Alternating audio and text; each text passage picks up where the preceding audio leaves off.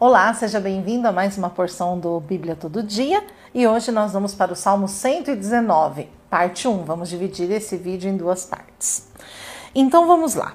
A ênfase do Salmo 119, esse que é o mais longo de todos, né? É sobre o ministério da palavra de Deus na vida espiritual do cristão. Fala como a palavra nos capacita a crescer em santidade e a lidar com as pressões e perseguições que acompanham uma caminhada de fé.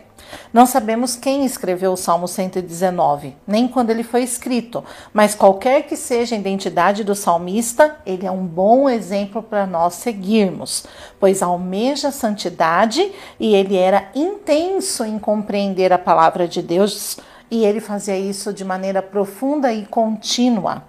Veja que interessante. O salmista, quando escreveu esse salmo, ele não possuía toda a palavra de Deus, toda a Bíblia, somente partes da Bíblia do Antigo Testamento. Mas isso não impediu ele de amar e crer no que a Bíblia diz.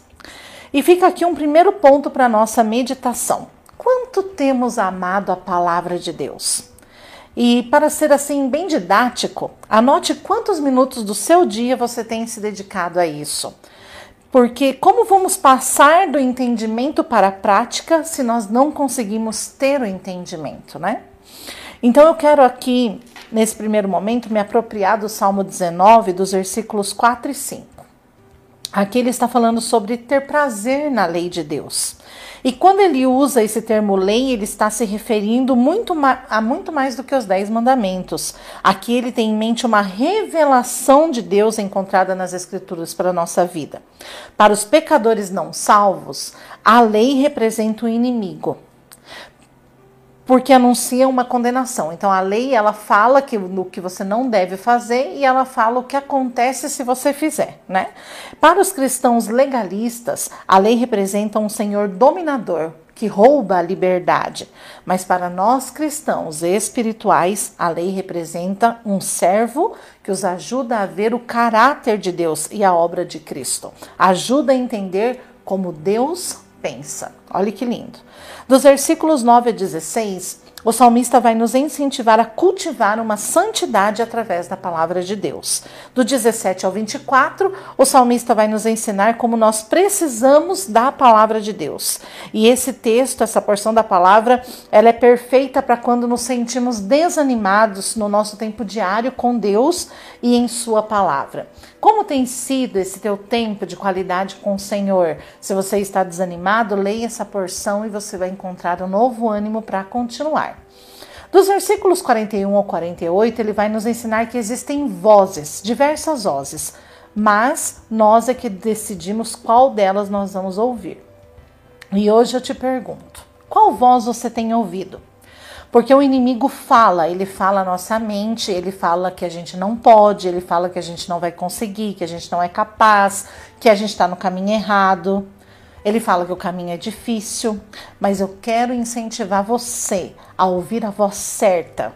Quero incentivar você a ouvir a voz de Deus. Quero incentivar você a ouvir o que Deus sabe e quer dizer para você ao teu respeito, tá bom? Então, como que você identifica essa voz? você vai ver que Deus só fala coisas boas a nosso respeito. Mesmo na correção, ele fala coisas boas sobre nós. Todo o sentimento que vem do coração sobre desistência, sobre pecado, sobre perversidade, não é de Deus tá bom?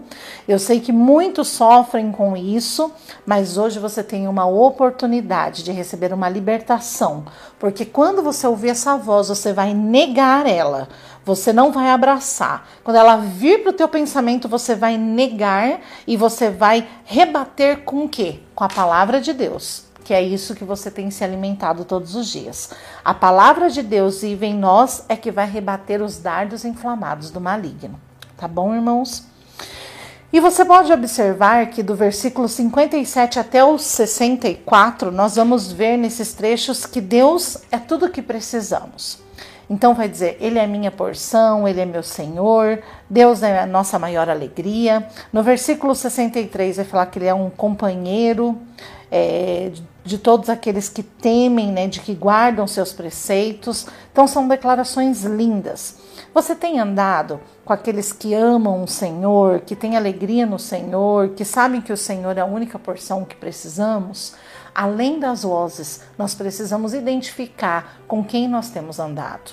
Nós precisamos ver se essas pessoas têm sido benéficas para o nosso dia a dia, para a nossa comunhão com o Senhor. Se não for, tente mudar esse quadro tá? através da tua atitude, é, falando a verdade, mas não ande com pessoas que te colocam para trás.